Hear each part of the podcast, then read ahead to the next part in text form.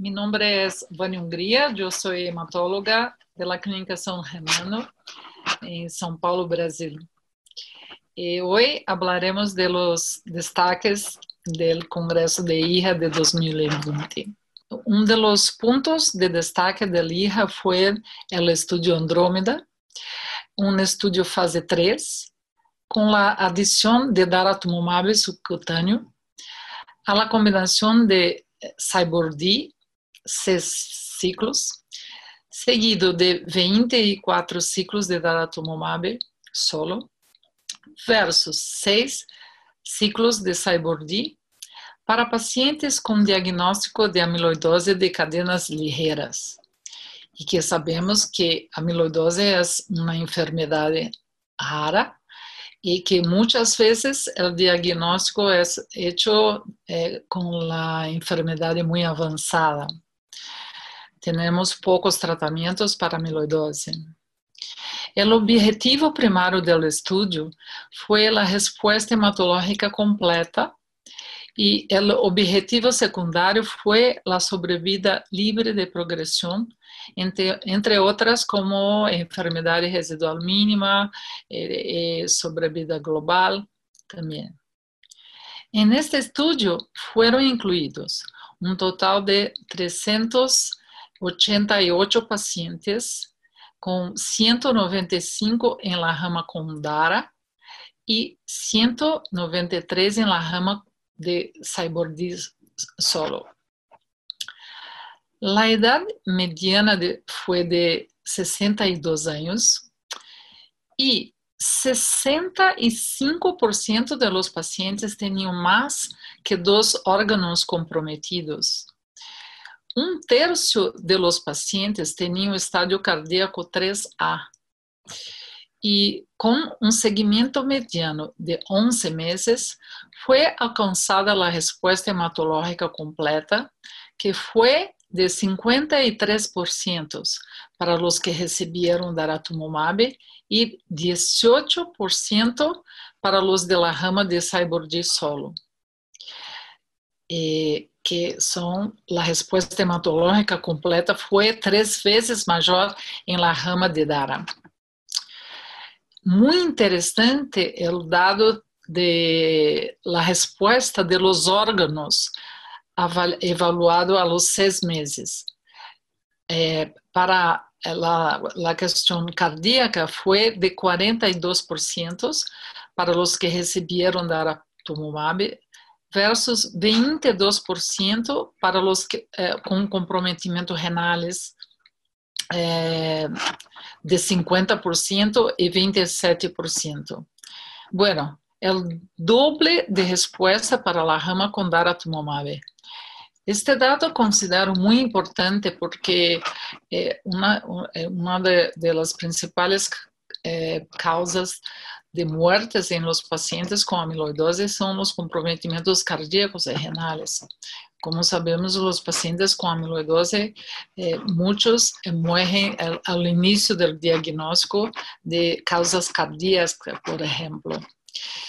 Bueno, eh, entonces el objetivo primario fue alcanzado, que son las respuestas hematológicas completas, y la sobrevida libre de progresión que em amiloidose é um pouco distinto, que é definida como progressão hematológica estágios finais cardíacos e renales, ou muerte, foi melhor com DARA com hazard ratio de 0.58.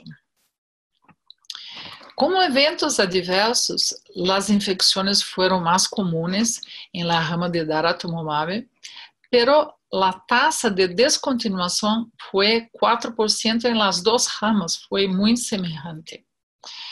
E, e as muertes fueron eh, eh, eh, más durante los primeros seis meses y la principal causa fue por cuenta de, de, de la amiloidose.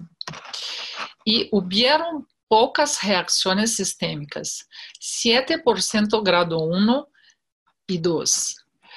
Uma grande ventaja por ser subcutâneo, e não necessitar de volume para a infusão, não? que daratumumab subcutâneo eh, ya está eh, aprobado y un, un, grande ventaja para estos pacientes que no, le, no les poner mucho volumen.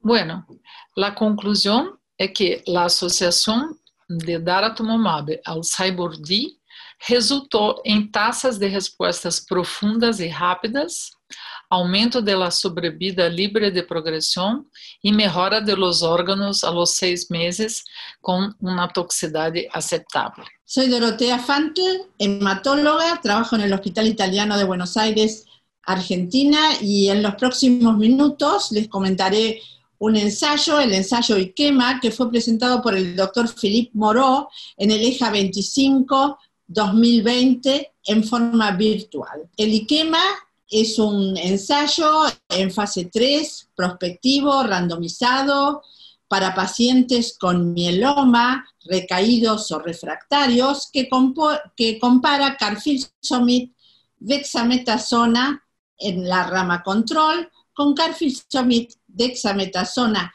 agregando isatuximab a esta rama con un triplete que es la rama investigacional. El isatuximab, como todos sabemos, es un anticuerpo IgG1 anti-CD38. En este ensayo se enrolaron 302 pacientes y la randomización fue 3 a 2 para la rama del isatuximab con una dosis de isatuximab de 10 miligramos kilo peso una vez por semana, tres semanas, y luego cada 15 días hasta la progresión o suspensión por toxicidad. El carfilzomib se dio una dosis de 56 miligramos metro cuadrado en días 1, 2, 8 y 9, 15 y 16 cada 28 días, junto con la dexametasona. Los pacientes estaban muy bien balanceados en todos los subgrupos y el objetivo primario de este ensayo fue la sobrevida libre de progresión. Eh, la edad media de los pacientes fue de 65 años y un 25% de estos pacientes fueron pacientes de alto riesgo citogenético. El 10% de los pacientes tenían alrededor de 75 años y el 30% de estos pacientes fueron refractarios a la lenalidomida. Entonces, como dijimos, el objetivo primario fue la sobrevida libre de progresión, que mostró realmente para la rama KD una mediana de 19.1 mes y en la rama del triplete, la mediana de sobrevida libre de progresión con un seguimiento de 20 meses no fue alcanzado, habiendo así demostrado un claro beneficio en el agregado de elisatuximab a esta combinación. El hazard ratio fue de 0.53 a la combinación realmente de eh, carfilzomib dexametasona, lo que significa una disminución de un 47% en el riesgo de progresión o muerte. En los distintos subgrupos también se demostró que la sobrevida libre de progresión favoreció a la rama del triplete.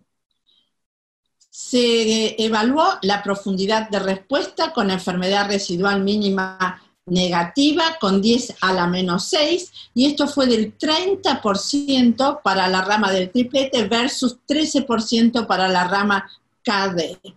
Y el tiempo al próximo tratamiento también fue más prolongado para la rama del triplete con un hazard ratio de 0.56.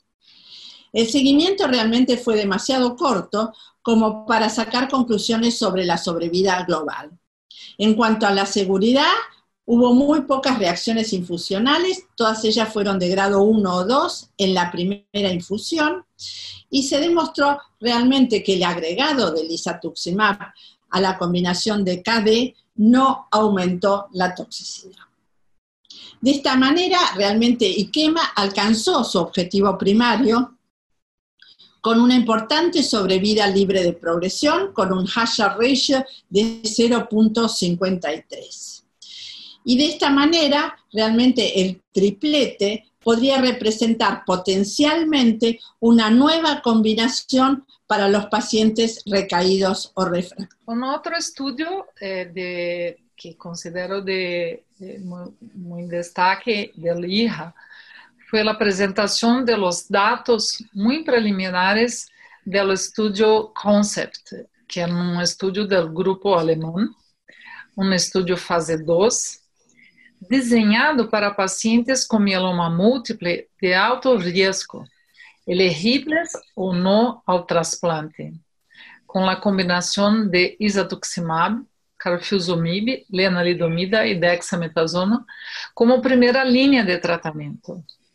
muy interesante porque nosotros estamos ah, siempre buscando eh, lo mejor tratamiento para los pacientes de alto riesgo. Eh, eh, este me parece un diseño muy interesante. para los pacientes elegibles al trasplante, recibieron seis ciclos trasplante más cuatro ciclos como consolidación y después mantenimiento. Para os pacientes não elegíveis ao transplante, receberam 12 ciclos e depois mantenimento. O objetivo primário do estudo é a enfermidade residual mínima evaluada depois da consolidação, que por citometria a menos 5. O objetivo secundário é a sobrevida livre de progressão. Hasta el momento hay 153 pacientes reclutados, 113 elegibles y 36 no elegibles. Los datos presentados fueron de un análisis interino con 50 pacientes, 46 trasplantados y 4 no. Aún não há dados do objetivo primário, porque a avaliação será depois da consolidação, pero a avaliação depois de seis ciclos de indução a taxa de la enfermedade residual mínima negativa foi de 61%, 20 de 33 pacientes. A conclusão é que este primeiro estudo com isatuximab, carfilzomib, lenalidomida, dexametasona, esquema quádruple para pacientes solamente de alto risco, com respostas rápidas e profundas. O estudo está em andamento e aguardamos os novos dados deste importante estudo dirigido para pacientes de alto risco que, como sabemos, tem um mau pronóstico. O estudo KARMA é com eh, IDCEL CAR-T, que é o BB 2121, e que são para pacientes recaídos depois de várias linhas de tratamento refractários às três maiores classes de fármacos, que são os inibidores de proteasoma, imunomoduladores e anticorpos monoclonais. O objetivo primário do estudo KARMA foi a taxa global de resposta. Foram recrutados eh, 128 pacientes triplo refractários um terço com enfermidade extramedular e alto risco citogenético. Então, os pacientes, assim, muito, é, muito tratados. O objetivo primário foi a taxa de resposta global, que foi de 73%, com um seguimento mediano de 13 meses. La duración de la respuesta fue como 10.7 meses y la sobrevida libre de progresión 8.8 meses. Bueno, como podemos ver, las tasas de respuesta son profundas, pero no son muy duradoras. Los eventos adversos más frecuentes fueron las citopenias, infecciones, eh, a síndrome de liberação de las citoquinas, grado 3 ou maior, maior foram menos que 6 Bueno, con los cartizales nosotros tenemos muchos eh, eventos adversos y algunos de ellos, eh, como la síndrome de liberación de las citoquinas, que son que se pasa con la mayoría de los cartis, ¿no? La conclusión es que este CAR-T es una opción de tratamiento para pacientes refractarios después de varias líneas de tratamiento con buenas respuestas, pero no son duraderas. Entonces necesitaremos de otras estrategias para prolongar la respuesta.